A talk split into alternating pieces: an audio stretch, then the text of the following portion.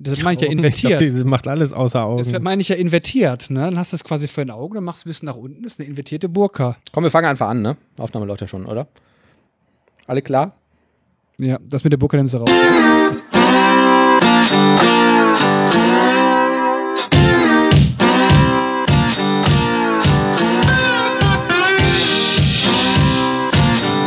Ho! Herzlich willkommen, liebe DevCouchers. Herzlich willkommen zurück zu einer neuen Ausgabe der DevCouch. Ähm, wir sind diesmal wieder wirklich persönlich zugegen. Es hat lange Zeit gedauert, dass wir es wieder machen konnten, weil der Drosten uns das verboten hatte. Ja, das habe ich Aufgrund der falschen Studie. aufgrund der falschen Studie, wie die Bildzeitung schreibt. Ja. Der Aber Einzige, der die Wahrheit weiß, ist hier dieser Schlagersänger. Wie heißt er nochmal? Und hier dieser vegane Koch. der Wendler, der vegane Koch Ja, richtig. und der und der Xavier Naidoo. Ja, den meine ich. Ja.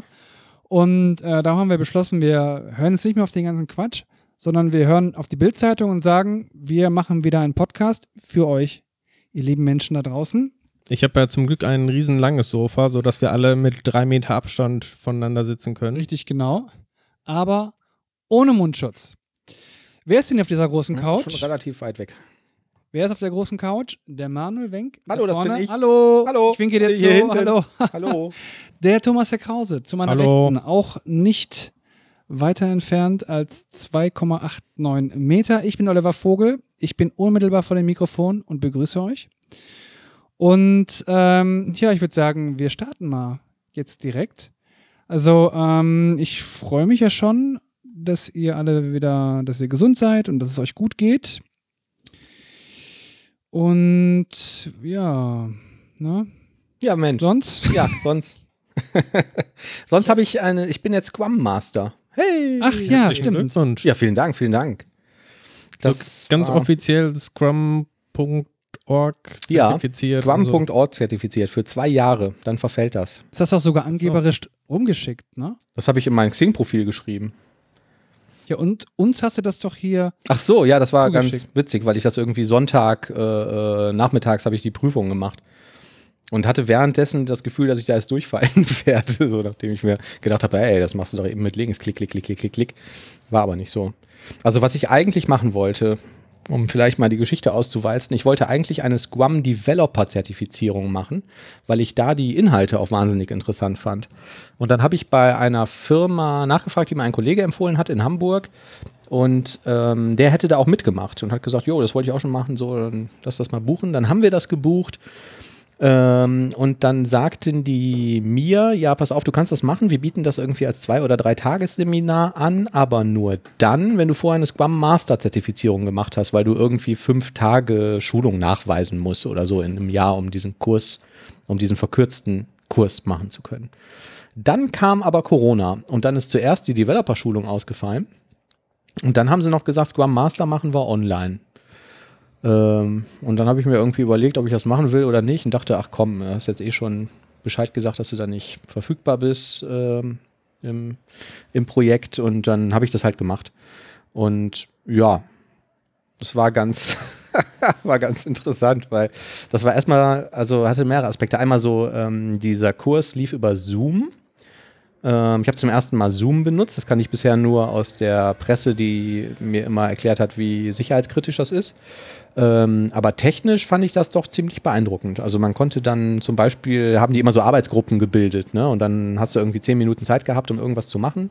Und dann bist du automatisch in so einen Chatroom gekommen, wo du nur diese vier Leute gesehen hast. Und da lief ein Timer und nach zehn Minuten wurden die wieder zurückgeholt in die große Gruppe und so, ne? Wie viele Teilnehmer waren da insgesamt? Mm, Kann ich jetzt nicht genau beschwören, aber ich würde sagen, es waren ungefähr zehn. Also es waren zwei Trainer da und ähm, ja, ich würde sagen, so um die acht Teilnehmer.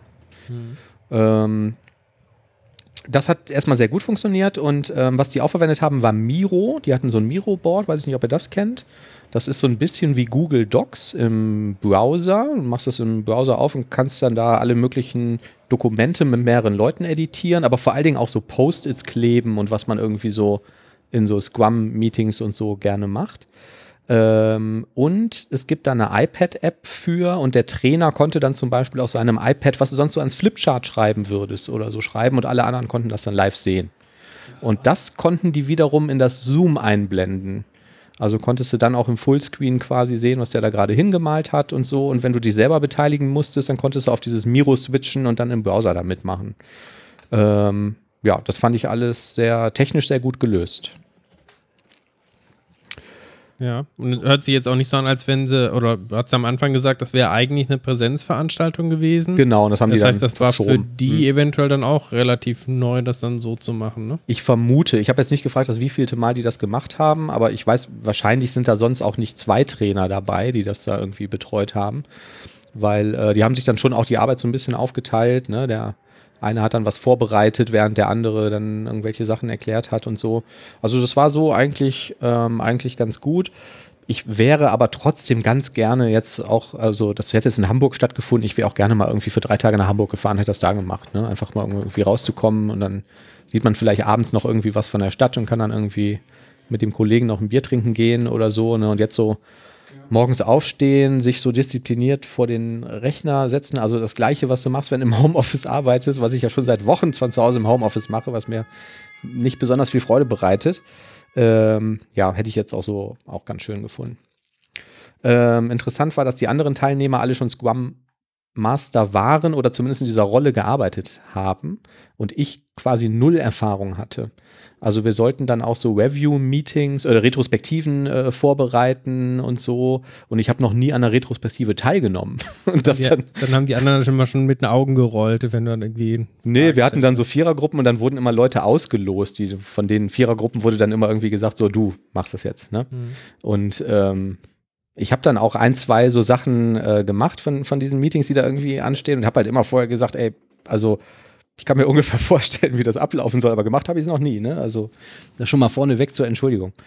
Ähm, ja, war aber, war aber ganz okay. Ne? Nur man hat halt schon gemerkt, so ich kam da ja jetzt mit meinem Entwickler-Hintergrund äh, an und das waren halt so die, die typischen Scrum Master, die halt vollkommen andere Probleme hatten als ich. Und ähm, da wurde auch am Anfang immer so gefragt, ja, was sind denn eure größten Hürden irgendwie als Scrum Master im Alltag und so, ne? Und ich habe, ja, ich habe keine. So, ich bin kein Scrum Master und ich möchte eigentlich jetzt auch nicht als Scrum Master arbeiten. Aber es war trotzdem ganz cool, so den gesamten Prozess einmal verstanden zu haben, alles mal irgendwie gesehen und gemacht zu haben. Viele kleine Details und so. Hast du den Eindruck, dass die Personen, die schon als Scrum Master Erfahrung haben, trotzdem was mitnehmen konnten Ja. von diesem ganzen Kurs? Ja, Also ja. ging das wirklich in die Tiefe dann? Ja, auf Okay. jeden Fall. Also deren Fragen wurden auch sehr, sehr gut äh, und tief äh, beantwortet. Teilweise auch mit irgendwelchen Spielchen und so durchgespielt.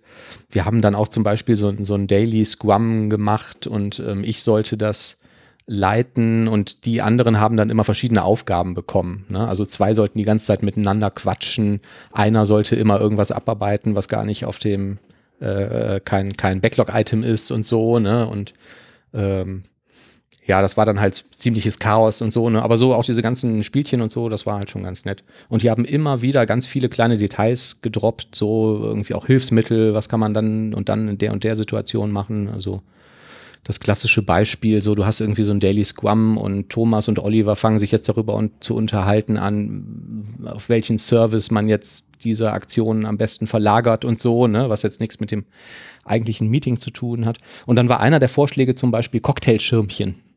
Das fand ich ganz nett, so, ne? Ich würde euch beiden dann jeweils ein rotes Cocktailschirmchen geben und nach dem Meeting guckt dann jeder mal, was er für eine Farbe hat, weil der andere, der die Farbe hat, mit dem muss er sich noch unterhalten. Ja, und solche Kleinigkeiten hatten die halt hunderte, ne, irgendwie. Das fand ich immer, immer ganz nett. Aber das war jetzt ähm, nur nochmal zu, zum Verständnis äh, eine Schulung quasi, die einen dann vorbereitet auf diese Prüfung. Und Ja. Du musst aber theoretisch auch nicht diese Schulung machen, ne? Doch. Also das ist okay. Ich Also hatte du musst- verstanden, du kannst gerade bei scrum.org auch einfach diese Prüfung machen. Das ist relativ einfach wohl mit Multiple Choice. Die lernt man einmal auswendig und dann hat man sich sein Zertifikat da irgendwie erworben Also ich darf sich Scrum Master nennen. Ich habe es jetzt nicht mehr nachrecherchiert, aber ähm, die Zertifizierung habe ich bei Scrum Alliance gemacht. Und ähm, die sagten, dass du an dieser Schulung teilnehmen musst. Dann muss ein von Scrum Alliance zertifizierter Trainer loggt sich quasi in das Portal ein und meldet dich da zur Prüfung an. Und dann bekommst du von denen eine Mail und kannst diese Prüfung machen. Und die kannst du aber erst machen, wenn du halt an dieser äh, Präsenzschulung teilgenommen hast. Oder an der Online-Schulung. Und Mag die, sein, dass es da andere Modelle gibt, aber bei denen die. Prüfung selber, die war aber direkt im Anschluss dann. Äh, nein, du hast dann einen Gutschein bekommen und hast dann 90 Tage Zeit, die Prüfung zu machen. Ähm, das ist tatsächlich Multiple Choice. Ich habe einen riesen Fehler gemacht. Ich habe mich dann da eingeloggt und da haben der gefragt, ja, welche Sprache willst du? Ich habe auf Deutsch geklickt. Das war im Nachhinein nicht gut, weil es war katastrophal übersetzt und ich musste mir dauernd überlegen, was, äh, was äh, könnte das wohl bedeuten? Was wollen die da wissen? Ähm, ja, und ähm, genau, das ist aber dann auch, naja, also die sagten halt, ja, du darfst den Scrum Guide benutzen, du kannst eigentlich alles an Material nutzen, was du hast, ne? Ist halt 60 Minuten Multiple Choice, muss die Fragen beantworten. Da waren auch ein paar komplexere Sachen drin. Und so nach den ersten drei Fragen dachte ich mir, hm, das kann ich ja alles nicht beantworten. Aber am Ende hat es irgendwie trotzdem dann noch gepasst. Ja, was ich jetzt damit mache, weiß ich auch nicht genau. Ich kann jetzt immer in Meetings sagen, wie es eigentlich richtig gemacht äh, werden würde, was wir jetzt falsch machen. Hilft halt auch nur bedingt. Genau, ja, und das habe ich dann an einem Sonntag, deswegen habe ich das rumgeschickt, so, weil irgendwie, ich glaube, da war irgendwie schönes Wetter und wahrscheinlich haben alle im Garten gegrillt und ich habe mir gedacht, ach komm, setze ich mich eben noch eine Stunde dahin und klicke diese Prüfung durch. So, und dann kam heute die E-Mail, dass die Scrum ähm, Developer-Schulung, was ich ja eigentlich machen wollte, abgesagt ist. und auch nicht mehr stattfindet. Es sei denn, ich tue genügend Leute auf, die mitmachen. Aber hat man als Scrum Master nicht schon alles Wissen, was man auch als Scrum Developer braucht? Oder was ist jetzt der, der Unterschied da? Also in der Beschreibung der Kurse für den, äh, für den Scrum Developer, was die angeboten haben, ging es da um ganz viele Details, wie zum Beispiel auch agile Softwarearchitekturen und so. Und wie bewerte ich eine Softwarearchitektur darauf hin, dass sie überhaupt irgendwie fähig ist, sich, sich agil äh, an die Anforderungen anzupassen? Äh, was gibt's halt für Instrumente, was weiß ich, Testing auf allen Ebenen, ne, irgendwie, ähm, also da war eine ganze Litanei von, von Vorgehensweisen und Werkzeugen und Frameworks und so, ähm, die einem da vorgestellt werden, die halt einfach so diese Arbeit in, als, um, die du leisten musst, um agil Software zu entwickeln, vereinfacht. Und das klang für mich eigentlich ganz interessant. Und für den Kollegen auch, den wir ja alle kennen. Ja, sehr schön. Ich habe am Sonntag auch gegrillt übrigens. Sehr schön. Wir haben Pizza gegrillt. Ach so. Aber jetzt nicht an dem Sonntag, sondern die Woche davor. Hm? Zum Holzkohleofen oder wie grillt man Pizza oder Pizzastein oder? Pizzastein auf dem Gasgrill, Haube drüber und das geht ganz gut. Ich bin allerdings noch nicht so richtig zufrieden mit dem Ergebnis. Es gibt noch so Edelstahlhauben, die du nochmal da drüber setzt, damit sich einfach mehr Hitze über der Pizza sammelt. Ne? Weil so eine Haube von so einem Grill ist ja relativ hoch und du kriegst von oben nicht so die richtige Hitze da drauf. Also die wird sehr gut, das wird besser als im Backofen, aber immer noch nicht so, wie ich es gerne hätte. Aber bei so einer kleinen Haube hätte ich gedacht, dann hast du so eine hohe Luftfeuchtigkeit dann drin, oder? Wenn die. Ich weiß es nicht. Hast du nicht sowas, Oliver? Nee, du hast einen Pizza ja, also ich meine, das Wichtige ist ja, dass der Boden kross wird, ne? Wenn da oben eine hohe Feuchtigkeit ist, ist ja eigentlich ganz geil, weil die Zutaten sollen ja eigentlich nur schmelzen und so, sondern nicht mehr verbrennen. Mhm. Die Hitze kommt ja von, von unten, aber ich habe auch Pizza gemacht und äh, ich habe meinen kleinen Mini-Pizzaofen genommen, der von J. Ferraro irgendwie, keine Ahnung. Und der macht das auch total gut, aber es gibt auch einen kleinen Nachteil. Und zwar, ähm, der ist ähm, so relativ rund, den machst, klappst du quasi auf und dann packst du die Pizza rein. Aber der Nachteil ist, du hast oben im Deckel dieses kleinen Pizzaofens hast du so eine, ähm, so, ein, so eine Hitzespule. Mhm. Und äh, wenn du die Pizza jetzt ein bisschen zu groß machst, nämlich so groß, dass, dass, äh, dass der äußere Rand der Pizza ähm, hinter der Spirale liegt, dann wird der Rand nicht richtig knusprig. Ja, und das hat mich geärgert, weil die Pizza war dann echt ziemlich gut durch gewesen, nur der Rand war nicht knusprig. Und ihr Pizzakenner wisst, der Rand ist eigentlich mit das Wichtigste an der Pizza. Und wenn der nicht knusprig ist, dann ist eigentlich schon scheiße. Und sowas bei mir auch gewesen. Ich habe sie trotzdem gegessen, auch völlig in, unter völliger Verbitterung und ja, geflucht habe ich auch ein bisschen. War trotzdem lecker. Aber ich habe gelernt, hm, ich muss nächste Mal eine kleinere Schablone nehmen. Weil ich mache das so, ich habe so spezielles Backpapier und ich lege auf das Backpapier einen Teller drauf, mhm. dann schneide ich das so aus. Ja. Und darauf mache ich dann den Pizzateig. Ja. Einfach damit das Ding, ähm, damit ich es richtig draufkriege auf den Pizzaofen. Sonst klebt das fest und dann schmiert die ganze Scheiße über den Pizzaofen und es ist einfach nur ein Desaster. Und ich hatte mir dieses Verfahren ange aus, ähm, erprobt. quasi und ähm, es lief halt dann nicht optimal, weil ich habe einen zu großen Teller genommen als Schablone und ich werde nächstes Mal einen kleineren nehmen. Und da werde ich euch berichten, wie die Pizza dann geworden ist. Aber ich Mhm. kenne viele Leute, die schmeißen den Rand eh weg. Ja gut, unabhängig davon, ob er den wegschmeißt oder nicht. Also ich schmeiße ihn nicht weg. Ich finde, das ist mit das Geilste an der Pizza. Ähm, man muss die Pizza schon am Rand irgendwie richtig gut greifen können. Ne? Wenn das so labbrig ist, dann ist das irgendwie, fühlt sich einfach falsch. Wir machen das so ähnlich, ne? Also der, der Pizzastein auf dem Gasgrill, der wird natürlich ultra heiß, ne? Da kriegst du super tolle Ergebnisse, was die Krossigkeit des Bodens angeht. Aber dann ist ja auch immer diese Hürde, wie kriege ich denn jetzt die Pizza da drauf? Ne? Und dann mittlerweile machen wir das auch auf Backpapier, weil mit Backpapier kannst du das ganz einfach da drauf schieben, ohne dass er irgendwie auseinanderbröselt und so. Und ähm, das schneiden wir aber auch am Rand ab, weil wenn du das jetzt auf den Stein packst und machst den Deckel zu, dann verbrennt das halt. Ne? Alles, was irgendwie über den Stein übersteht, verbrennt da total schnell drin. Und ähm, da kann die Luft dann auch nicht so gut an dem Rand des Pizzasteins vorbeiströmen. Dann wird das oben meistens noch schlechter. Sowas haben wir uns dann auch ausgedacht. Wir experimentieren jetzt aber gerade damit, wie man den geilsten Teig hinbekommt. Und ähm, da habe ich jetzt das letzte gute Ergebnis oder das beste Ergebnis bisher gehabt, äh, indem ich den Tag hab, äh, Teig habe drei Tage lang gehen lassen Aha. im Kühlschrank. Und ähm, das ist wirklich gut geworden. Und nimmst du dann immer Hefe oder nimmst du so ein Stück alten Pizzateig, den du quasi da. Ich nehme Untermischst. Hefe, aber sehr, sehr wenig. Mhm. Also ähm, die sagen sonst irgendwie so ein Würfel Dr. Oetker Hefe zum Beispiel, ne, die man so aus dem Kühlregal kennt, das sind glaube ich so knapp unter 30 Gramm auf 500 Gramm Mehl. Und ich nehme 5 Gramm Hefe, also super wenig, aber dafür lasse ich den drei Tage lang gehen. Und das Ergebnis war wirklich sehr, sehr gut. Was ist dann besser an diesem Pizzateig als an Der anderen? schmeckt aromatischer und überhaupt nicht mehr nach Hefe. Wenn ich das perfektioniert habe, lade ich euch gerne mal ein dazu. Ja, bitte, dann bringe ich Ein meinen Wort. Pizzaofen mit. Ja, achso, können wir mal vergleichen, genau. Ihr könnt auch beide mir Pizza vorbeibringen und ich benote die dann und sag euch, welcher besser schmeckt. Du darfst aber nicht wissen, wer die Pizza gemacht hat, weil sonst weiß ich ganz genau, Okay, Thomas, dass das wieder zu meinem Nachteil dann ausgehen würde würde. ich Manuel sagen, ja. Die schmeckt natürlich ähm, vor allem dann äh, s- m, sehr gut. Das habe ich den Faden verloren, weil ich während des Podcasts auf die Uhr geguckt habe, wo mir eine Push-Message zugestellt wurde. Ähm, die schmeckt vor allen Dingen dann natürlich sehr gut, genau. Jetzt habe ich ihn wieder, äh, wenn die gerade aus dem Ofen kommt. Ja. So, nach einer Stunde ist das schon wieder ein völlig anderes Lebensmittel. Außerdem, Oliver, du machst ja auch schon die besten Spare Ribs, dann musst du Manuel vielleicht die beste Pizza lassen.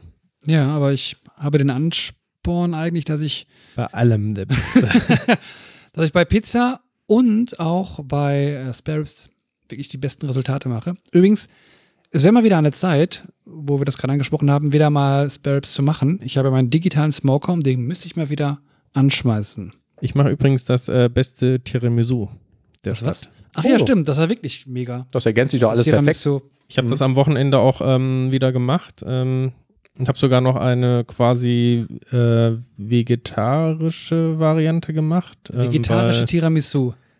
Veganes Tiramisu, so, so müsste man sagen. Obwohl, nee, ist auch nicht vegan gewesen. Ein äh, schwangerschaftsgeeignetes Tiramisu, weil meine Schwägerin quasi ein Kind erwartet. Und das war aber auch sehr, sehr lecker. Also vergleichbar lecker. Also obwohl es ohne Alkohol und ohne Ei dann war, wo man denkt, okay, dann fehlt da die Hälfte, war es trotzdem sehr, sehr gut. Ich habe mal ein Erdbeer-Tiramisu gegessen, das war auch sehr gut. Kann ich mir schon vorstellen, dass es ohne Alkohol auch ganz gut ist. Wir hatten mal einen italienischen Arbeitskollegen, einen Admin, ähm, der, ich weiß gar nicht, ob er Italiener war oder auf jeden Fall italienischstämmig und der Name war auch eindeutig zuordnenbar. Ähm, der hat andauernd so italienische Nachtische gemacht und so und die irgendwie mitgebracht, aber richtig, richtig gut. Und irgendwann hat er nicht mehr da gearbeitet bei dem Kunden und kam dann immer, immer noch so einmal im Monat vorbei und hat so eine fette Portion Nachtisch von irgendwas mitgebracht, Tiramisu oder sonst irgendwas, hat das da hingestellt und ist wieder abgehauen. Einfach um mal Hallo zu sagen. Das fand ich auch immer eine sehr, eine sehr nette Geste. Ja, also es klingt auf jeden Fall nach einem Essensdate. Ja, so machen wir das. Ich habe noch eine andere äh, äh, kleine Geschichte entdeckt, die ich ganz nett fand. Ich habe mich mit Docker beschäftigt in den letzten Wochen. Da möchte ich auch in einer nächsten Folge vielleicht mal irgendwie noch ein bisschen mehr was zu erzählen. Aber ganz interessant fand ich irgendwie folgende Historie. Wir erinnern uns mal irgendwie so, pff, wie lange ist das her? Sagen wir mal fünf Jahre zurück. Kennt ihr noch Windows 10 Mobile? Da gab es auch diese Ja. Lumia-Smartphones und so. Ne? Und das Windows 10 Mobile? War es irgendwie Ja. Windows Phone oder so? ja, das hatte Okay. 100.000 Namen, aber die letzte Variante hieß, glaube ich, Windows 10 Mobile, weil es wirklich der gleiche Kernel war wie Windows 10. Und ähm, als das dann alles so keinen richtigen Erfolg hat, hat man gesagt, okay, wir haben keine Apps für unsere Plattform, wir müssen Android-Anwendungen ausführen können. Und wie macht man das dann? Bei Microsoft hat man gesagt, wir nennen das Projekt Astoria und wir bauen ein Windows-Kernel-Subsystem mit einer Linux-kompatiblen Kernel-Schnittstelle. Ne, dass wir halt quasi in den Windows-Kernel ein, ein Linux-Kernel reinladen können. So, und dieses Subsystem, das ist dann auch wirklich gebaut worden und da reingewandert worden und das äh, enthält aber keinen Linux-Code und deswegen haben die in Ubuntu geladen. Version 14.04 übrigens, falls das irgendwen interessiert. Zwischenfrage, das ist aber das gleiche, was man auch auf dem Desktop Windows hat als Subsystem? oder? Richtig, das wäre jetzt nämlich der nächste Satz gewesen. Windows 10 Mobile wurde dann plötzlich eingedampft. Keine Sau wollte das mehr haben, aber man hatte erst diese Schnittstelle in den Kernel eingebaut. Also hat man das auf den Desktop gebracht, genau. Und das ist dann diese ähm, WSL, ne? Windows Subsystem for äh, Linux geworden. Und so, was, was soll das eigentlich? Ne? Die können jetzt ELF-Files ausführen. Kanntet ihr das? Kennt ihr das? ELF. Ja. Ne? ja. Ja. das ist dieses ähm, Binärformat von, von Linux. Genau, ne? das war mir unter diesem Namen gar nicht bekannt. Executable and Linking Format. Ne? Also, Also, das was, ist was Exe auf, auf Windows ist. So Genau, so und damit können die dann halt wirklich äh, über dieses Ubuntu, was über das Subsystem in den Kernel geladen wird, äh, ähm, Zeug ausführen. Also ich sag mal Linux Access, ne, Executable, ELF-Files halt. Nicht alles, weil äh, GUI-Support und so ist alles irgendwie ein bisschen schwierig. Äh, genau, noch. Und witzigerweise, und das fand ich wirklich komisch, ist das schon in ganz vielen Fällen schneller als eine echte Linux-Distribution, was die gleiche Anwendung ausführt Mhm. was mir irgendwie nicht klar ist, warum das so ist, aber muss ich ja nicht wissen. Und jetzt steht ja diese WSL 2 vor der Tür, also diese zweite Generation von diesem Windows-Subsystem und damit soll das nochmal deutlich schneller werden. Da gibt es jetzt erste Benchmarks, wo es irgendwie nur zwei oder drei Linux-Distros gibt, die halt schneller waren. Und das hat auch nicht jemand von Microsoft gemessen, sondern habe ich irgendwo bei GitHub gefunden, kann ich mal ähm, verlinken. Ähm, so, und der Unterschied zu diesem Windows Subsystem 2 ist, das läuft in einer VM und nicht mehr in so einem Kernel-Subsystem. Angeblich bemerkt man das aber nicht. Die haben also 100.000 Tricks gemacht. Es ist nicht so, dass man da erst eine VM hochfahren muss, was irgendwie dauert und man Speicher oder Plattenplatz irgendwie Berechtigungen und Größen vergeben muss oder so. Ähm, das wird halt irgendwie im Hintergrund gemacht und das enthält dann aber einen kompletten Linux-Kernel, der von Microsoft kompiliert und optimiert wurde und über Windows Update gepatcht wird. Das habe ich halt auch nicht so ganz verstanden. Also ich hätte jetzt unter Virtualisierung erstmal verstanden, dass es langsamer ist. Ne? Also Ja. vorher ging es quasi direkt auf die, die Hardware irgendwie durch und jetzt hast du dann noch Virtualisierung dazwischen, dass es erstmal langsamer schneller. sein wird. Ja, verstehe ich auch nicht. Ähm, auf der anderen Seite ist ja auch Virtualisierung mittlerweile so weit, dass sehr, sehr viel dann doch irgendwie direkt auf der Hardware läuft. Also ist ja sehr Ja. viel Hardware-Support ähm, in den Ja. Ich kann mir vorstellen, dass drin. das wahrscheinlich kaum überhaupt einen Performance-Unterschied hat und Mhm. dass dieser Performance-Vorteil jetzt wirklich durch diesen von Microsoft getunten Linux-Kernel kommt. Den kann man sich auch bei äh, GitHub, nee, GitHub, also irgendwo im Internet, den Link, den Link packen wir in die Show Notes, ähm, runterladen und sich den irgendwie zu Hause auch selber kompilieren und gucken, was die da geändert haben. Aber der wurde quasi optimiert dafür, als, als Windows Side-by-Side-Kernel zu laufen neben, neben Windows. Mhm. Und nett ist halt, dass sie den über Windows Update dann immer aktualisieren. So, und im Endeffekt kann man dann damit irgendwann, ähm, oder nee, jetzt gerade, ne? Ich glaube, vor einer Woche oder so ist die Windows-Version rausgekommen, die das supportet, ähm, alle möglichen Linux-Anwendungen unter Windows ausführen. Ist doch total crazy. Ja. Und was jetzt auch, ähm, da werden wir noch einige Themen gleich zu haben, aber die ähm, Bildkonferenz war Mhm. ja vor, ich glaube jetzt zwei, drei Wochen. Ähm, dieses Mal komplett äh, virtuell und die haben da auch einige Erweiterungen für das äh, Windows Sub- Subsystem für Linux wieder ähm, vorgestellt. Ja. Unter anderem können die auch demnächst dann GUI-Anwendungen ausführen, also grafische Anwendungen und auch ähm, Zugriff auf die GPU haben. Das heißt, du kannst auch dann theoretisch die vielen Computerspiele, die es nur für Linux gibt, ähm, demnächst auf Windows ausführen. Äh, ja. Und das ist auch ganz interessant, da gibt es einen Blogpost zu, ähm, wo sie die Architektur ein bisschen erklären. Also da spielt dann quasi DirectX entsprechend eine Rolle. Und über irgendwie läuft das dann über zig Layer dann letztendlich dann in DirectX dann irgendwie rein. Mhm. Und du hast in ähm, aus Linux-Sicht aber einen ganz normalen Grafiktreiber wohl, ähm, der sich verhält wie, wie andere Treiber auch. Ähm, und kannst das alles da ausführen. Und das wiederum bedeutet dann auch, ähm, also GPU ist ja mittlerweile nicht nur quasi für Computerspiele oder Videobearbeitung, sondern es gibt ja sehr, sehr viele Anwendungen, die auch Hardwarebeschleunigung auf der GPU nutzen. Also was zum Beispiel im Bereich Machine Learning angeht. Ja. Ähm, ja, oder halt sowas wie Videobearbeitung. Mhm. Und die können dann auch ähm, prinzipiell alle darüber laufen. Cool. Dann wird das Betriebssystem irgendwann immer unwichtiger. Ne? Ähm, was, was interessant war, ich habe ja am Anfang gesagt, ich habe mich mit Docker beschäftigt. Ähm, die Version, also wenn du jetzt heute hingehst und lädst dir das allerneueste Windows runter, also wirklich die Version, ich kann mir die komischen Nummern nicht merken, irgendwas mit 19H1 oder so, also das, was vor einer Woche erschienen ist. Dann wahrscheinlich ist nicht dann 20H1, geht das nicht nach 20H1, ja, aber ich meine, da wäre noch irgendwas, wäre nicht auch eine 9 drin gewesen? Ich weiß einfach nicht. Die neueste Windows-Version ladet ihr euch runter, Windows 10 Professional installiert die, macht unter den Windows-Häkchen dieses, dieses Hack, äh, Windows-Features das Häkchen an bei Windows, äh, Windows WSL, Windows Subsystem für Linux 2. Ähm, der installiert das ganze Zeug und dann macht ihr euch einen Docker drauf. Dann benutzt Docker automatisch dieses WSL 2, um die ähm, Docker-Container auszuführen. Vorher war das ja immer noch über diesen Windows Hypervisor, wo so ein Linux-Image reingeladen wurde und so, braucht man dann alles nicht mehr. Und das soll auch nochmal einen mega Performance-Boost geben für die Docker-Container, die eigentlich vorher auch schon relativ schnell waren. Jetzt könnte ich Ähm, ja eigentlich mal hingehen, wirklich mein Windows aktualisieren. Ich glaube, das habe ich schon seit 2017 drauf. Ja, irgendwann zwingt er dich ja, das zu aktualisieren. Ne? Irgendwann gibt es keinen Support mehr, dann kriegst du noch so einen Countdown angezeigt, so jetzt 60 Tage, dann muss er aber mal. Ja, bis jetzt hat er mich noch nicht irgendwie ermahnt. Okay, ja. Ähm, ja, genau, das lohnt sich ähm, jetzt. Also das ist dann ähm, wirklich ähm, ziemlich schnell. Viel cooler. Und netter Nebeneffekt. Ähm, ich hatte immer das Problem, ich benutze VMware Workstation. Und ich konnte entweder immer VMware Workstation oder Docker unter Windows benutzen, weil Workstation nicht läuft, wenn Hyper-V aktiviert ist. Ähm, so, und jetzt kann ich halt Hyper-V auslassen und VMware Workstation verwenden und äh, Docker verwenden, weil das ja über das neue Windows Subsystem läuft. Und zu allem Überfluss habe ich vor zwei Tagen für Windows Workstation 15.5 ein Update bekommen mit der Information, ja übrigens, jetzt mit dem neuen Update kannst du das auch parallel zu Hyper-V installieren.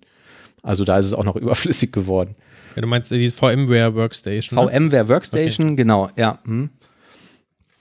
Ich weiß auch nicht, ich habe mich da irgendwie dran gewöhnt, ob das jetzt besser oder schlechter ist als Hyper-V. Keine Ahnung, benutzt ihr Hyper-V? Ganz, ganz selten, also aktuell nicht. Ja. Ich benutze auch immer weniger VMs, aber wenn, dann fand ich das Workstation immer noch ganz nett, weil du halt Snapshots machen kannst und kannst dann Wallbacks ähm, darauf machen und so. Ich weiß nicht, Kannst ob du das mit Hyper-V auch? Ja, die haben sehr guten Hardware-Support. Ich weiß nicht, ob das Hyper-V mittlerweile auch so ist. So Direct 3D-Beschleunigung, USB 3-Support und so. Das läuft halt einfach alles so, als wäre das auf der echten Maschine. Kann sein, dass es bei Hyper-V auch alles geht. Ich bin da irgendwie, Also keine ich Ahnung, jetzt in meiner Hyper-V Blase gefangen. einfach, Mhm. um ein Ubuntu Linux auf meinem Server unten im Keller einzurichten Ja. und dann halt Docker-Container laufen zu lassen und so. Ja, ja. Und da war es okay. Mhm. Ja. Ja. ja, das funktioniert alles ganz gut, klar. Ja, haben wir noch Themen? Äh, wir haben eine ganze Latte an Themen. er hat Ähm, Latte gesagt. Aber wir haben auch Bin so- 20.35 Uhr schon. Oh Manuel, eigentlich müsste deine Erinnerung schon aktiviert worden sein. Nee, es dauert Wegen noch des ein paar Essens? Minütchen. Wie viel Uhr hast du bei dir? Ähm, in einer Minute 40 müsste das Essen da sein. Okay, müssen wir jetzt ganz schnell reden. Also, Windows Package Manager. Was? Windows Package Windows was? Manager. Ah ja.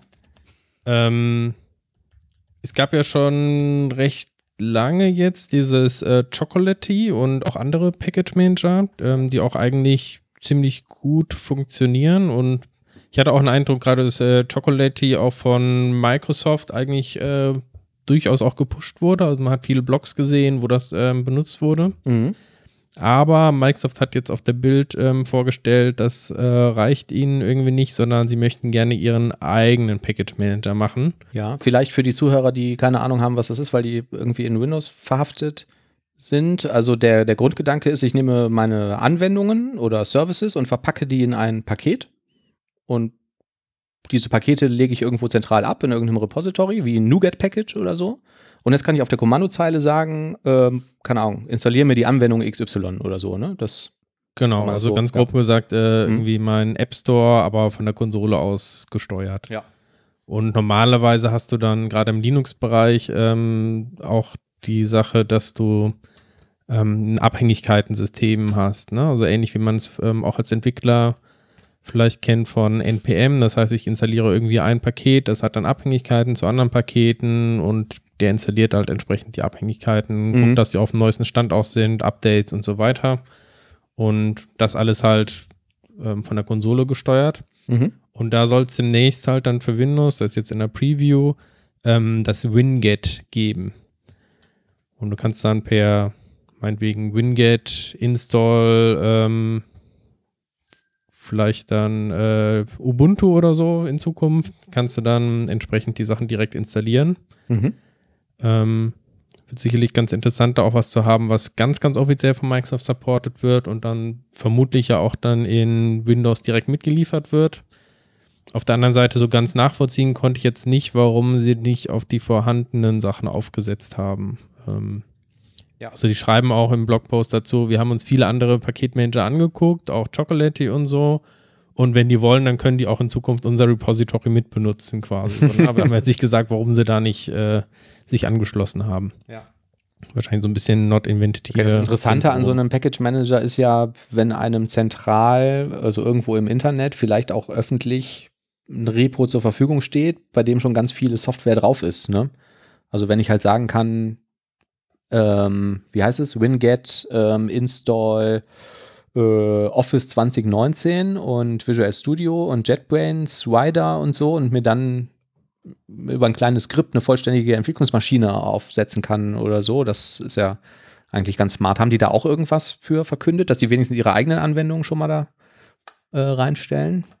Ja, also woher die ganzen Sachen aktuell kommen, kann ich nicht genau sagen. Also ich vermute, eigene Anwendungen haben sie da drin. Hm. Ich denke, das ist auch tatsächlich die größte Frage, ähm, wie stark das angenommen wird. Also ein Package Manager ist ja nur so gut wie die entsprechenden ähm, Sources, die darin verwaltet werden. Also wie viele Programme hast du dann da zur Verfügung? Ja, genau. Und ich weiß, also ich habe jetzt zum Beispiel nichts gesehen, dass das irgendwie eine gemeinsame Basis wie der App Store von Microsoft irgendwie diesen Windows App Store Mhm. hätte. Ja, das wäre ja schon mal was eigentlich, ne? Wäre eigentlich eine gute Idee, den anzubinden. Ähm, wenn das nur quasi auf der Konsole getrennt ist von der Desktop-Anwendung, macht das, glaube ich, auf Dauer wenig Sinn, weil dann viele Programme einfach sich nicht die Mühe machen werden, sich in beide App Stores oder Ja. beide Paketquellen da irgendwie reinzubinden. Und es macht technisch ja eigentlich Sinn, wenn der App Store nur noch ein Frontend für Winget wäre, ne?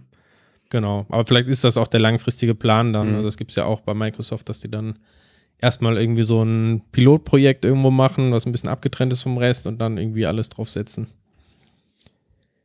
Cool. Ja, Den Link findet ihr in den Show Notes und auf dem Screenshot zum verlinkten Artikel sieht man auch die coole neue, das coole neue Terminal, ne? genau, das war die nächste Neuigkeit quasi auf der Bild. Ähm, Windows Terminal 1.0 ist jetzt offiziell released. Ähm, auch da gehe ich von aus, dass es irgendwann dann offiziell äh, in die normalen Windows-Builds ähm, mit reinfließen wird. Aktuell muss man es noch separat installieren. Wir hatten in der Vergangenheit ja auch schon mal öfter drüber gesprochen. Ne? Also es ist halt eine deutlich grafisch schönere Variante ähm, Mhm. gegenüber der Command-Shell, die man sonst hat. Ähm, mit Multitab-Funktionalität, du kannst Fenster verschiedene anordnen, Hintergründe und, und, und. Also Ja. GPU. Accelerated Rendering natürlich, also Ja, einfach Sachen, die man einfach unbedingt braucht in einem, in einem Terminal-Programm. Aber es sieht schon sehr schick aus. Special Effects. Es sieht schon sehr schick aus. Auf, den, ähm, auf dem Link, den ihr auch in den Show Notes findet, sieht man zum Beispiel so eine grafische Visualisierung von dem aktuellen Branch und dem Commit-Status. Ist das ein extra Plugin? Weißt du jetzt wahrscheinlich auch nicht, ne? Ähm, ich könnte mir vorstellen, ohne dass ich jetzt den Screenshot sehe, dass es ähm, für PowerShell gibt es dieses, ich glaube Posh nennt sich das, diese Erweiterung, wo man für Git auch ähm, verschiedene Sachen Ja, hat. Posh Git oder so nennt sich Kann das. sein, es steht hier leider nicht dabei, aber es sieht ganz schick aus. Ich gucke mal, ob ich das Laptop umdrehen kann. Ja, also das sieht so in diese Richtung aus. Du siehst, genau, man sieht dann in dem Prompt äh, direkt, auf welchem Branch man sich befindet Ja. und, und Genau. sowas. Ja. Ja, das kenne ich auch. Ich benutze gerne eine Shell, die heißt Commander, C-M-D-E-R. Und die haben auch sowas reingebaut, ne? Also, dass du automatisch, wenn du in, dich in einem, ähm, in einem Folder bewegst, der halt auch ein, als Git-Repo initialisiert ist, dass du da auch diese Infos siehst. Aber hier haben sie es nochmal, das sieht nochmal einen Tacken schöner aus. Das Auge Also ist glaub, ja visuell ist das dann ähm, nur so in Windows Terminal wahrscheinlich möglich. Ja. Schöne Sache. So, und das können wir uns jetzt installieren, auch über den Store, glaube ich, ne? Über den Microsoft App Store. Ja, das Ja. müsste möglich sein, Ja. genau. Ja, wäre schön. Wenn das dann auch noch über ähm, äh, Winget fragen, ginge. kriegen wir das ja über Winget? Ja, aber wo führst du das Winget aus, wenn du kein Terminal hast? Ach so. In dem alten Terminal, was dann Ja. mit Windows kommt. Ne? Also es ist auch genauso, Aber der Internet Explorer ist ja dafür da, um den Chrome zu laden. Oder Firefox. Ne? Aber vielleicht weigert sich die alte Konsole. Das stimmt, ja. Damit äh, meckert die Konsolengewerkschaft. Ähm, wir bleiben auf der Bildkonferenz. Das ist ja immer ähm, sehr viel interessante Sachen für Entwickler und müssen nochmal über Visual Studio Codespaces reden. Und zwar haben wir ja letztes Mal schon ähm, drüber geredet, dass die Preise da deutlich gesunken sind. Ja. Visual Studio Codespaces sind ja diese ja, Entwickler-VMs quasi in der Cloud, ähm, auf die man per Browser zugreifen kann, hat dann so eine ähm, Webversion von Visual Studio Code Mhm. und kann da quasi entwickeln direkt. Ähm, Ja. Vorteil ist, du kannst dich halt von überall aus der Welt einfach da reinwählen quasi. Du zahlst ähm, genau die Minuten, die du auch nur äh, entwickelst, die du also benutzt. Mhm. Ähm, wir hatten das aber, glaube ich, hier so ein bisschen, ja, konnten nicht so ganz den Nutzen irgendwie sehen oder haben gesagt, so ein richtiges Visual Studio ist dann doch irgendwie schöner, angenehmer. Ja, also ich persönlich habe es sogar irgendwie für Unsinn gehalten. Ja. Was aber meistens dann die, der Fall ist, wenn ich es nicht richtig verstanden habe. aber jetzt erklärst du uns wahrscheinlich. Also was es wohl schon länger als Möglichkeit gab, ähm, ich weiß nicht, ob wir das so erwähnt hatten, dass du normales Visual Studio Code auch mit so einem Codespace verbinden kannst. Dann hast du also vielleicht ein bisschen angenehmer, du arbeitest nicht im Browser, sondern halt aus Visual Studio Code. Ja. Ähm, aber letztendlich hast du quasi nur das Frontend läuft bei dir lokal auf Visual, in Visual Studio Code und das ganze Visual Studio Code Backend, also die ganze Verarbeitung läuft halt in der Cloud in dieser virtuellen Maschine. Mhm.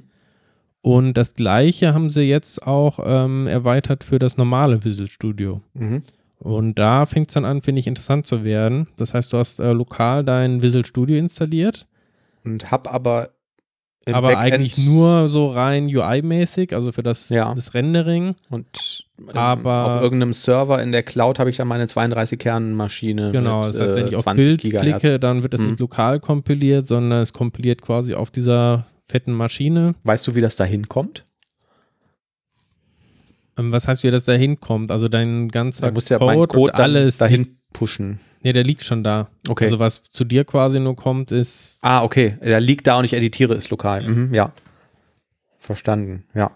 Genau, also ich vermute mal intern ist das ähnlich wie dieses ganze Live-Sharing-Zeugs und so, was sie auch gebaut haben in den letzten Jahren. Okay, also okay. Es gibt Ja, ja. dieses Visual Studio Ja, Live-Share, wo du auch dich ähm, remote verbinden kannst, um Kollegen helfen kannst. Das geht dann auch, ähm, ich kann ein normales Visual Studio haben, du kannst mit Visual Studio Code arbeiten Mhm. und wir können irgendwie gemeinsam an einer Solution arbeiten und der Ja. Code liegt aber halt nur bei einem. Ja. Also ich, ich habe es jetzt irgendwo nachgelesen, dass es die gleiche Architektur ist im Hintergrund, aber ich kann mir das vorstellen, dass genau da das gleiche System verwendet wird. Das finde ich jetzt wiederum ziemlich cool, weil mir da sofort eine mögliche Verwendung einfällt. Ich verwende gerne ein Plugin für Visual Studio, das heißt Nquunch. Mhm. Und das ist auch so etwas, was mir an Rider noch total fehlt. Also du tippst irgendwas und quasi bei jedem Tastendruck, überspitzt gesagt, ähm, kopiert der deinen Code, der macht das clever, der macht nur noch einen Diff-Abgleich und so an einen anderen Ort auf deinem Rechner und kompiliert das permanent im Hintergrund, ähm, erkennt, welche Tests davon äh, affected sind, wie sagt man, be beeinflusst sind, nee, betroffen sind und ähm, führt diese Tests neu aus und schickt dir das Ergebnis zurück ins Visual Studio. Und das macht er halt auf so dedicated CPU-Cores, die man am Anfang einmal festlegt bei der Konfiguration und ähm, die dann auch nicht von Visual Studio benutzt werden. Also du merkst nichts davon, dass er die ganze Zeit da die ganze Zeit dir deine, deine Tests durchballert im Hintergrund. Und siehst dann aber sofort, oh, ich habe gerade den Test kaputt gemacht oder ich habe ihn gerade repariert oder so. Und das ist natürlich, sowas wäre ja ein Killer-Feature dafür, ne? Also, dass das einfach nicht mehr hakelt und nicht mehr ruckt und so während der. Das ist ja die Frage, was Sachen. ist mit den Add-ins? Ja. Ja, aber Du könntest auch sagen Du Resharper. könntest ja sagen, Codespaces supportet sowas, um das äh, quasi die Tests permanent auf dem Server auszuführen und dir das wieder zurückzuschieben, auch wenn du nur den Aldi-Rechner mit einem Intel Pentium-Prozessor hast. Also die Frage ist berechtigt. Ich weiß nicht genau, wie das mit ReSharper und so funktionieren wird. Ob dann ReSharper auf dem, ob du es trotzdem lokal installierst oder auf der Remote-Maschine oder ob es erstmal gar nicht geht, das kann ich nicht sagen. Ähm, das wäre natürlich äh, wichtig, vielleicht noch zu wissen. Aber ansonsten finde ich auch den Use Case, in meinem Fall zum Beispiel, habe ich irgendwie einen, einen Rechner, der steht im Büro. Manchmal will ich aber auch vom Laptop arbeiten. Vielleicht bin ich jetzt gerade im Urlaub und möchte von da irgendwie noch was machen. Und aktuell muss ich halt auf jedem Rechner ein eigenes Visual Studio installieren und dann halt auch immer den Code auschecken. Und mein Laptop ist vielleicht nicht ganz so schnell dann irgendwie wie der, der Desktop-PC. Mhm. Und mit den Codespaces hättest du halt einen Vorteil, du kannst dich im Prinzip von überall einwählen. Ja, absolut. Vielleicht bist du auch mal, ähm, musst doch irgendwie aus dem Urlaub was machen, hast gar keinen PC dabei und gehst irgendwie in ein Internetcafé und connectest dich zu so einer ähm, ja, Webversion von Visual Studio Code und arbeitest da einfach weiter. Ne? Ja. Ähm, also schon sehr interessant. Ja, cooler Scheiß. So, das Essen ist da. Ja, da sind Ja. wir wieder. Zurück von der Mittagspause. Wohl Mm. gesättigt. Ich hatte einen Liter ähm, Coca-Cola Light Taste. Ähm, und kann man auch trinken, finde ich. Ne? Also ich trinke ja lieber Coca-Cola Zero. Äh, und da habe ich, übrigens fällt mir gerade ein, dass jetzt, ich habe gehört, dass Coca-Cola irgendwie sein, seine gesamte Produktpalette jetzt umstellt, von diesen ähm, Non-Zero-Varianten auf die Zero-Variante umzustellen. Mhm. Habt ihr das auch bemerkt irgendwie oder gar nicht? Also ich, ich höre das jetzt oft, ne, dass es also kaum noch Cola gibt irgendwie. Ach so, so klassische Zuckercola Ja, und das wird Es gibt so. jetzt nur noch Zero und Mhm. Light und bla. Nee, ist mir noch nicht bewusst geworden. Ich habe es auch nie festgestellt. Also was ich feststelle ist, ich trinke ziemlich gerne dieses Sprite Zero und die Mhm. gibt's halt kaum. Das ärgert mich. Ich mochte gerne ähm, hier Mezzomix ohne Zucker. Das fand ich ganz gut, weil Das ist wirklich ich gut. fand, das hat als einziges nicht so nach Süßstoff geschmeckt. Ich finde so eine Mezzomix immer was anderes zwischendurch. Ne? Das ist Mhm. irgendwie sowas, so eine erfrischende, so eine erfrischende Abwechslung einfach mal. Kannst du denn nachher noch schlafen, wenn du jetzt einen Liter Cola getrunken hast? Ich denke schon. Oh ja, ja, ich nicht. Darum hast du ja auch nur 0,5 getrunken. Ja, genau. Ich kann auch nach 6 Uhr keinen Kaffee mehr trinken. Nee, weil du nicht mehr schlafen kannst. Ja. Okay. Nee, das ist komischerweise bei mir einigermaßen egal. Also, aber Kaffee trinkst du halt auch nicht mal so einen, so einen halben Liter Cola Light, den kann man mal so wegschlucken, ne? Aber einen halben Liter Kaffee trinke ich abends dann auch nicht mehr. Gibt's denn von der Bildkonferenz eigentlich sonst noch was Neues? Außer Also den Codespaces. zwei Themen hätte ich noch. Ja. Ähm, das erste ist ähm, Cross-Plattform UI, Ja. speziell in, in .NET Framework äh, 6 Mhm. soll das kommen. Eine Weiterentwicklung von Xamarin Forms. Ja. Das war ja, also ich muss selber sagen, habe ich nie mitgearbeitet, aber wenn ich das richtig verstehe, war Xamarin Forms für mobil vor allem gedacht, für mobile Entwicklung, also Android, iOS und so weiter. Mhm. Und dieses ähm, .NET Multiplattform App UI, auch .NET MAUI dann genannt, ähm, das inkludiert halt auch äh, Desktop-Anwendungen. Das heißt, die Idee ist, du kannst ähm, deinen Code quasi für alle Plattformen gleichzeitig schreiben, teilst dir ähm, 90% und die restlichen 10% verwendest du quasi für die eigentliche UI. Also die UI ist quasi native. Ja. Die schreibst du in den jeweiligen Plattformen. Ja. Ähm, und das soll halt bei der Entwicklung dann deutlich einfacher sein. Ob das was taugt und sowas, wie gesagt, das weiß ich nicht. Ich habe nie mit Xamarin Forms gearbeitet, kann ich nicht beurteilen.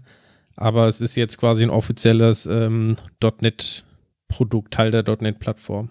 Das hat mich allerdings nicht so richtig überzeugt, so diese Ankündigung davon, ne? weil, pff, was ist das? Ist das ein bisschen aufgebohrtes Xamarin, ne? Also sagen wir mal ein umgelabeltes Xamarin und wahrscheinlich so weiterentwickelt, wie man es auch weiterentwickelt hätte, wenn, ich nicht, wenn es nicht Xamarin heißen würde. Und wir haben jetzt seit x Jahren .NET Core und jetzt kommen sie mal so halbherzig damit um die Ecke, ne? Mit irgendwie so einem Desktop UI. Also so So richtig cool finde ich das jetzt nicht. Oder? Fandet ihr das jetzt irgendwie? Boah, voll super, Ja. dass es das gibt. Das, was ich ganz interessant fand, ähm, ist, dass sie auch versuchen, so modernere UI-Patterns reinzubringen, also wie man Mhm. das von React und so weiter kennt, ne? dass du irgendwie sowas hast wie ein äh, State, der eigentlich ähm, immutable ist und immer nur durch irgendwelche Updates-Commands ähm, verändert wird Mhm. und ähm, ja, nennen das äh, quasi so äh, One-Way-Flow of Data in State Management. Ähm, also versuchen einfach diese Muster, die man halt entsprechend aus diesen Frameworks kennt, auch in die .NET-Welt und in die XAML-Welt ähm, zu übertragen. Mhm. Und das sieht man auch ganz schön in dem Blogpost, den wir verlinken. Da gibt es so Codebeispiele, wo man auch eigentlich dann ja nicht nur in dieser äh, XAML-Weise die Sachen schreibt, sondern direkt im C-Sharp-Code einfach ähm, die UI aufbaut. Ähm, durch ja, Standardcode im Prinzip, ne? Sagst äh, irgendwie New Stack Layout ähm, mit äh, New Label, New Button, gibst da die Eigenschaften rein, Ja. baust es also funktional zusammen Mhm. Und das soll halt auch besonders bei der Entwicklung deutlich mehr Spaß machen. Also es werden dann immer nur die Änderungen quasi an der UI übertragen. Das heißt, du kannst während der Entwicklung dann auch sehen, was irgendwie passiert auf der Oberfläche. Ähm, also dieses sogenannte Hot Reload. Ja. ja. Ja. Also ich finde es Also- interessant, ist halt Ja. gefühlt halt zehn Jahre zu spät so, ne? Aber Ja, und nicht nur das, ne? Sie haben ja auch gesagt, so äh, verfügbar sein oder verfügbar wird das dann sein mit .NET 6. ja, Ungefähr im November 2021, das ist ja jetzt auch noch mal über ein Jahr hin. Ähm, ja, Genau, warten November- wir mal ab, ne? Also November 2021, ja, soll Ja. es kommen. Genau. Das stimmt, ja. Also, ja, ich hätte eigentlich eher mal, ja, aber geht ja auch nicht, ne? Ich wollte gerade sagen, ich hätte eher vielleicht mal damit gerechnet, dass man mal WPF auf andere Plattformen bringt. Aber die haben halt auch alle unterschiedliche Designkonzepte und so, ne? Und heute schreibst du vielleicht sowieso eher so die, die Browser-Anwendung, ne, für, für Admin- oder Managementbereiche und der Kunde will irgendeine Mobile-App haben für Android und ähm, wie heißt das andere? iOS. Und ob man das dann unbedingt mit Xamarin schreiben muss, nur damit man in der .NET-Welt bleiben kann, weiß ich Komm, nicht. dann lassen wir das Thema und gehen zum eigentlichen spannenden Thema. Okay, komm mal. Ja, nämlich äh, C-Sharp 9. Ach. Wurde quasi ja, vorgestellt, ein Preview gegeben, was da alles reinkommen soll. Was gibt's denn Neues? Und ich gehe einfach mal durch die Liste durch, erzähle euch ein bisschen, was da neu ist und ihr könnt ja mal sagen, wie cool ihr das findet und wie gut ihr das brauchen könnt in euren Projekten. Ja. Ähm, das erste Thema sind Init-Only Properties. Mhm. Das sind Properties, die sind quasi read-only, aber du darfst die einmalig während der Initialisierung setzen. Ja. Und zwar, wenn du, ähm, das geht auch nur, wenn du quasi diese Initialisierungssyntax äh, in den geschweiften Klammern nimmst. Ne? Du sagst irgendwie New Person und dann geschweiften Klammern First Name gleich, Last Name gleich. Mhm. Also nur in dieser Syntax darfst du die quasi initialisieren. Also Und wenn die dann einmal gesetzt sind, dann sind die quasi read-only. wie eine Property mit einem Private Setter, nur dass du den Setter quasi nur einmal aufrufen darfst. genau, einmal darfst du den, ja. Aber geht das nicht schon jetzt auch? Weil du kannst ja eine Property definieren, nur mit einem Getter.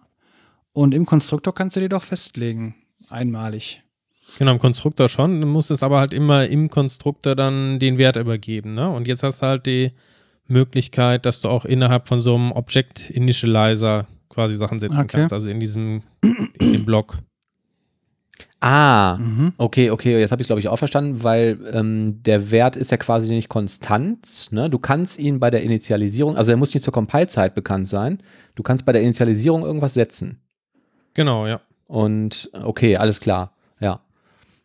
Ja, ja, weil, genau, ich hatte gerade den gleichen Gedanken wie der Oliver, weil du kannst ja auch mit dieser, mit dieser äh, ähm, Syntax, mit diesem Pfeil und der spitzen Klammer, ne, also diese, diese Lambda-Syntax, weiß nicht, wie, wie dieses äh, Zeichen, wie man sie Zeichen nennt, sagen, liefer immer den Wert, keine Ahnung, Test zurück oder so. Aber der Unterschied hier ist ja, ich kann es einmal initialisieren, also es ist nicht Compiled Time Constant. Äh, so, und jetzt war Genau, und es geht ja von außen von der Benutzung. Ja. Ne? Also bei dieser Lambda-Syntax wird es ja sagen, meine eigene Klasse weiß, okay, der Wert ist immer so und so, Ja. das gebe ich da zurück. Ja. Und bei diesen Init-Properties, da geht es halt darum, so ein Datenobjekt halt einmalig irgendwie am Anfang zu setzen mit Okay. allen Properties. Das willst du vielleicht nicht in einem Konstruktor machen, weil dann hast du irgendwie 20 Mhm. Parameter, gerade sowas wie eine Adresse. Ja. Ähm, sieht da nicht schön aus, du weißt nicht, was was ist. Und so kannst du halt diese Ini Initializer-Syntax verwenden, kannst aber trotzdem, wenn die einmal dann erstellt ist, das Objekt, bist du sicher, es wird danach nicht mehr verändert Mhm. und kannst dadurch halt auch einige Sachen vereinfachen. Ne? Also die ganz typischen Sachen mit äh, Get Hashcode und sowas, ne? wo du eigentlich willst, dass die ähm, Klassen sich nicht verändern können. Ähm, Das finde ich ganz cool. Ja. Syntax ist dann einfach, ähm, du hast ganz normal wie eine Property und statt get set ähm, machst du daraus get init. Also das init ersetzt quasi an der Stelle das set und Ja. bedeutet, dann darfst du halt einmal setzen. Ja. Ja. Kaufe ich. Mhm. Fällt mir ein Zweck für ein. Genau. Und diese, genau, also diese Init-Felder spielen auch irgendwie mit ähm, Read-Only-Feldern zusammen. Das heißt, du darfst aus so einer Init-Property darfst du auch tatsächlich noch ein Read-Only-Feld setzen. Also die verhalten sich eigentlich so ein bisschen ähnlich tatsächlich wie ein Konstruktor. Mhm. Das ist noch ein, ein Teil. So, dann gibt es ein neues Konzept. Das nennt sich äh, Records. Das Hm. sind spezielle Klassen quasi, die aber speziell für Daten, also so DTO-Objekte und sowas vorgesehen sind. Hm. Die werden entsprechend auch ähm, deklariert als äh, Public äh, Data Class. Und ja, das Besondere ist, die haben mal so ein paar ähm, Defaults quasi, die sie besonders dafür geeignet machen. Also du kannst quasi diese Data-Klassen, da gibt es eine Möglichkeit, ähm, Klone herzustellen quasi, die dann nur einzelne Properties irgendwie verändert haben. Mhm. Also sie sind sehr auf diesen immutable Style äh, der Programmierung quasi ausgelegt. Ne? Also ich verändere nicht die Objekte selber, sondern erstelle immer neue Objekte quasi, die einfach nur dann einzelne Eigenschaften vielleicht anders haben. Ähm, okay, das finde ich jetzt per se nicht schlecht. Da fällt mir auch irgendwie so grundlegend klar, dann gebe ich halt kein, kein Person-DTO mehr zurück, sondern ein Data, nee, ein Record heißt es dann, ne? Also irgendwie ein Person-Record, der ist dann Read-Only. Ähm, da ist mir jetzt der Vorteil noch nicht ganz klar. Okay, wenn ich das, ja, es macht keinen Sinn, das zu, zu, zu verändern, nachdem ich es irgendwie über serialisiert habe oder über eine Leitung geschickt habe oder so, aber war es vorher ein Problem oder irgendwie? Da bin ich mir nicht sicher, ob ich das gut finde. Also das Besondere ist halt, ähm, du hast sehr viele Shortcuts, die du da nehmen kannst. Also zum Beispiel bei einer normalen Klasse, Mhm. wenn du einfach schreibst äh, String Name, Mhm. dann ist das ja ein privates Feld normalerweise. Ja. Ich mache jetzt kein Get dran, kein Richtig. Set, und ist ein privates Feld. Richtig. Wenn du so eine Data Class hast, dann Mhm. ist das quasi die Abkürzung für eine Public Property, Mhm. die auch äh, nur diesen Init-Only Ansatz hat. Also so Mhm. Die du nach dem Setzen nicht mehr ändern Genau. kannst. Ja. Mhm. dadurch ist die Schreibweise deutlich kompakter. Du kannst also schreiben, ich habe ja einen Public Data Class Person, Ja. String First Name, String Last Name und so weiter, kann das hintereinander wegschreiben und Mhm. er macht automatisch halt überall Properties daraus. ja. Ähm, Okay. genau. So ein bisschen Syntactic Sugar. Ja. Mhm. Genau, also da gibt es, äh, wenn man sich den Blogpost äh, durchliest, da gibt es sehr, sehr viele quasi noch zu diesen Records. Das lohnt sich, das ähm, durchzulesen einmal. Ich glaube, das geht jetzt zu sehr ins Detail, wenn wir das alles jetzt durchgehen. Ähm, da geht es auch sowas drum, dass automatisch jetzt Equals, Get Hashcode und sowas alles implementiert werden. Ah ja. Mhm. Genau, springen wir deshalb zum nächsten Thema. Das sind äh, Top-Level-Programs. Man kann jetzt C-Sharp schreiben, ein C-Sharp-Programm, was ohne Static Void Main irgendwie daherkommt. Ja. Also ich kann ganz einfach eine C-Sharp-Datei machen, kann da direkt reinschreiben, console write äh, line hello world Mhm. und das kompiliert quasi und wird ausgeführt. Wie funktioniert das? Ich darf genau eine einzige Datei haben in meinem Projekt dann, die halt direkt Code auf der obersten Ebene enthält Mhm. Und die ersetzt dann quasi meine Main-Methode, die ich vorher hatte. Okay, die muss nicht irgendwie nochmal extra annotiert sein. Der Compiler sieht, ah, da ist eine Datei, die hat Top-Level-Code und die führe ich aus. Genau, ja. Ja, das macht Sinn, finde ich. Mhm. Hat so ein bisschen dann das Gefühl vielleicht von Linkpad und so, wo ich also direkt einfach losschreiben kann, ohne dass ich den ganzen Boilerplate drumherum Aber das brauche. macht syntaktisch ja auch Sinn, ne? dass du sagst irgendwie, das eine Ding auf der obersten Ebene ist quasi mein Einsprungspunkt. Ja. Okay, ja, das finde ich cool. Kaufe ich. Ja. Dann gibt es äh, ganz viele Erweiterungen noch für dieses Pattern-Matching. Mhm. Das habe ich sogar schon mal verwendet. Also, wo ich quasi in Switch-Cases oder in Ifs dann ähm, nach ja, wie soll man das beschreiben, nach bestimmten ja, Mustern eben entsprechend Entscheidungen treffen kann. Mhm. Ähm, genau, und da gibt es äh, sehr viele kürzere Schreibweisen jetzt quasi, die man da verwenden kann. Ja. Also ich kann sowas machen wie ähm, Switch ähm, auf eine Integer-Variable x und dann kann ich sagen, kleiner 10, ähm, dann macht das und das, größer 10 ist das und das. Mhm. Ähm, kann also direkt diese Ausdrücke hinschreiben, ohne dass ich dann Ja. noch was anderes machen muss. Dieses Pattern-Matching ist generell immer toll, wenn man irgendwie einen Switch hat und sieht dann in den Switch-Cases nochmal irgendwelche If-Abfragen und so. Ne? Das Mhm, kann man häufig durch das Pattern-Matching sehr elegant ersetzen. genau. Ähm, Gibt es noch mehr? es gibt noch mehr, also es ist wirklich eine lange, lange Liste. Oh ja. Target-Typed New Expressions. Ähm, vielleicht wisst ihr noch irgendwie, als diese ganze Diskussion mit äh, Ware und so losging, als Mhm. es irgendwann eingeführt wurde, ich weiß nicht, in welcher C-Sharp-Version, Weiß ich auch nicht mehr, aber ich erinnere mich an die Diskussion. Die Leute, die es nicht verstanden haben, haben gesagt, oh Gott, das hatten wir doch früher schon bei Visual Basic. Mhm. Jetzt darf ich da alles allem zuweisen und keine strenge Typisierung mehr und so. Genau, also Und was konnte ich mit var machen? Ich konnte halt einfach auf der linken Seite quasi den Klassennamen weglassen, ähm, konnte also sagen, var p gleich new point und weil ich dann rechts den Point quasi habe, wusste er entsprechend die Variable p ist dann entsprechend auch vom Typ Point. Ja.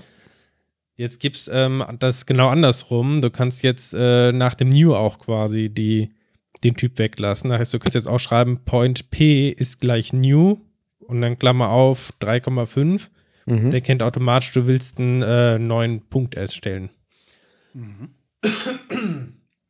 Bin schon ganz Ja. heiser hier geworden bei den ganzen neuen Features. Ja, es muss am Essen liegen. Ähm, okay, also ja gut, das lasse ich auf der anderen Seite weg. ich bin, mir ist jetzt noch nicht klar, wo da jetzt der Vorteil ist. Weil man es halt kann. Ich muss insgesamt weniger tippen, weil das Wort war jetzt auch noch wegfällt. Ne? Den Typen, also in dem Beispiel hier steht Point P gleich New, Klammer auf 3,5, Semikolon. Sonst hätte ich schreiben müssen var P gleich New Point. Also das Wort var fällt eigentlich komplett weg. Ne? Das ist so. Ja. Das ist der einzige Vorteil, den ich jetzt erkennen kann. Bin auch mal gespannt, was sich da letztendlich dann durchsetzen wird. Ja. Ich finde, war eigentlich gar nicht so schlecht, weil man die dann alle so schön aligned hat, ne? die Variablennamen. Das stimmt. Was tatsächlich ähm, oft praktisch gefunden hätte, wäre ähm, Target-Typed, ähm, wie, wie nennt man diesen Fragezeichen-Doppelpunkt-Operator? Ach, Diesen, da muss ich auch immer nach googeln. Dieses Ternary If ist es, glaube ich, irgendwie, ne? Wenn man es, nennt man das? Äh, ich google parallel, weil ich, ich weiß es nicht. Ja. Also bisher war immer das Problem, ähm, ganz häufig hat man das bei Nullables Operator. gehabt.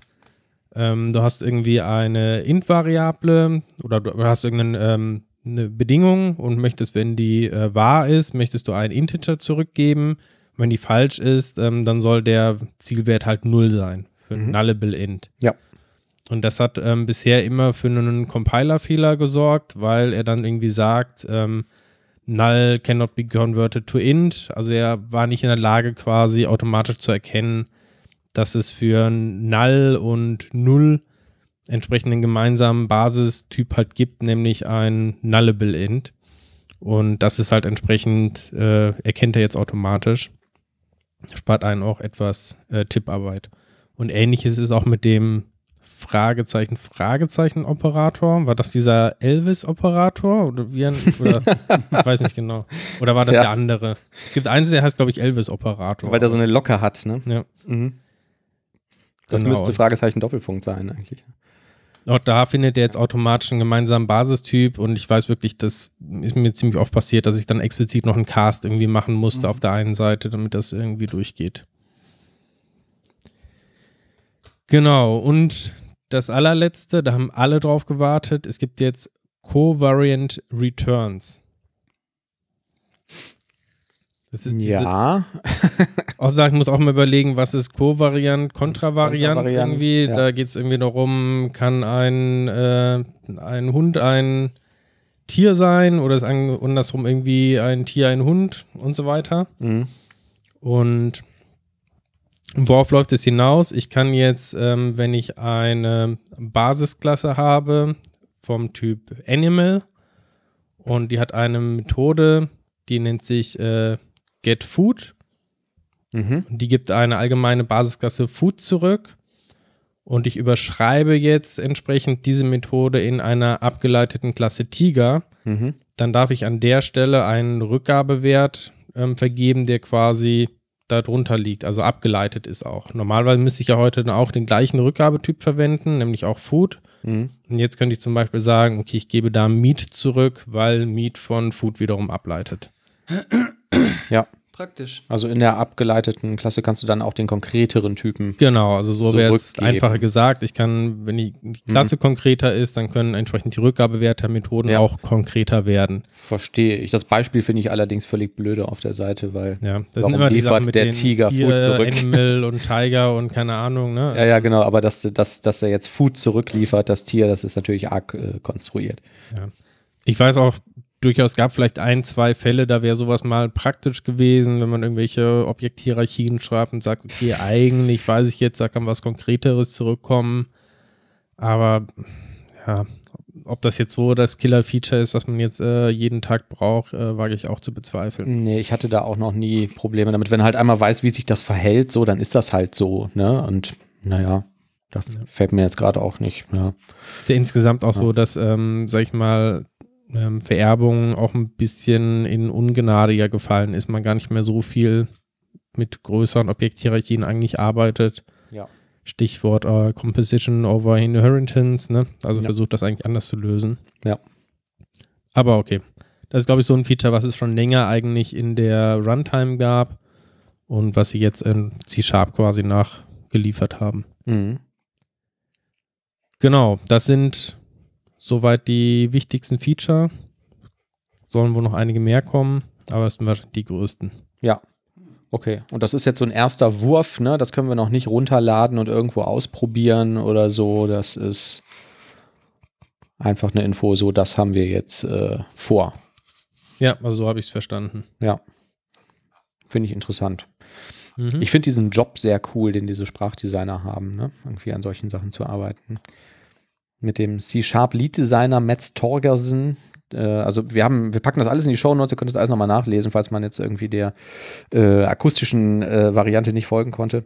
Mit diesem Mats Torgersen ähm, habe ich auch mal irgendeinen Podcast gehört, so das fand ich irgendwie auch einen lustigen Typen. Ich stelle mir das auch äh, echt als spannenden Job vor, irgendwie sich solche Sprachfeatures da auszudenken, beziehungsweise die irgendwie zu diskutieren und so, ne?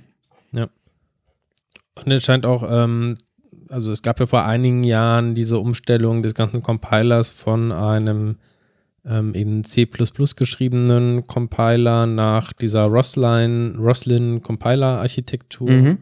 Und seitdem ist wohl auch die Entwicklung von neuen Features deutlich einfacher geworden. Ja, weshalb ja. auch immer jetzt mit jeder Version Mhm. auch viele, viele kleine Features einfach dazukommen. Ne? Ja. Wo man vorher wahrscheinlich gesagt hat, diesen Aufwand machen wir uns nicht, nur damit ich jetzt irgendwie äh, den Typnamen auch auf der anderen Seite irgendwie weglassen kann. Und jetzt sagen sie Genau. halt, ja, warum nicht? Und bauen Ja. wir halt auch noch ein. Ja, das sagte der auch in diesem Podcast. Ich weiß leider nicht mehr, wo ich den gehört habe. Ähm, das fand ich auch interessant, dass die halt dieses ähm, Team, also dieses C- C-Sharp Sprachteam, in dem er arbeitet, die haben immer so ein bisschen gegen das One-Time-Team äh, gearbeitet. Und die One-Time.NET Framework-Leute haben halt immer gesagt, ihr könnt euch ausdenken, was ihr wollt, aber wir bauen hier nichts mehr ein, wo wir irgendwie ein Bit an der One-Time verändern müssen, weil einfach die installierte Basis so unfassbar groß ist, dass uns das zu gefährlich ist, dass wir da irgendwelche äh, Sicherheitslücken oder äh, Bugs reinbauen oder so. Ne? Die hatten ja irgendwie Milliarden Installationen, weil das ja mit Windows ausgeliefert wurde. Und das scheint sich jetzt ein bisschen gelockert zu haben mit dem neuen Compiler. Hm. Klar, wenn ich sowieso alle paar Monate eine neue Version raushaue, ist das ein anderes Thema. Cool. Sind wir fast durch? Ich glaube ja. Wieso fast? Ja, ich, ich weiß, ich habe eben schon dir gesagt, ähm, Oliver, Adele hat 40 Kilo abgenommen. Was ist deine Meinung dazu? Ja, finde ich gut. ja, nicht? Ich habe ähm, letzte Woche bei Weight Watchers angerufen. Hat keiner abgenommen. Aber ist nicht schlecht, Als- oder? Als meine Freundin damals schwanger war, hat sich bei mir ja alles geändert. Also Name und meine Anschrift. Und letztens, letztens habe ich einen gefragt, sag mal, duschst du eigentlich nach dem Sport? Ja klar, wieso, sagt er zu mir. Dann sage ich, ja, dann würde ich mal wieder Sport treiben an deiner Stelle. Den kenne ich, das ist ein Alter von, von äh, Jürgen von der Lippe. Der hat den aber mit Sex gebracht und nicht mit Sport. Komm, einen noch, Olli, oder war es das? Ich habe nur noch einen ganz schlechten. Ja, komm. Oder habe ich, hab ich den schon erzählt mit äh, der guten Nachricht, guten Nachricht, schlechte Nachricht, sie haben Corona? Habe ich den schon? Erzählt. ja, wäre es doof, wenn ich in der letzten Folge schon erzählt habe. Aber okay, gut. Ich erzähle ihn, dann spiele ich die Outro-Musik, ja. Ähm, also, da kommt halt ein Arzt zurück ins Behandlungszimmer und sagt zum Patienten, ja, tut mir leid, ja, ich habe eine gute und eine schlechte Nachricht äh, für Sie. Welche zuerst? Und dann sagt er, ja, kommen Sie, die schlechte, ne? Und dann sagt er, ja, die schlechte Nachricht ist, Sie haben Corona. Und dann sagt er, was, was sind dann die gute? Ja, ich habe mich letzte Woche verlobt.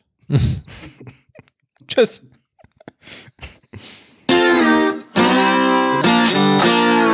Ja?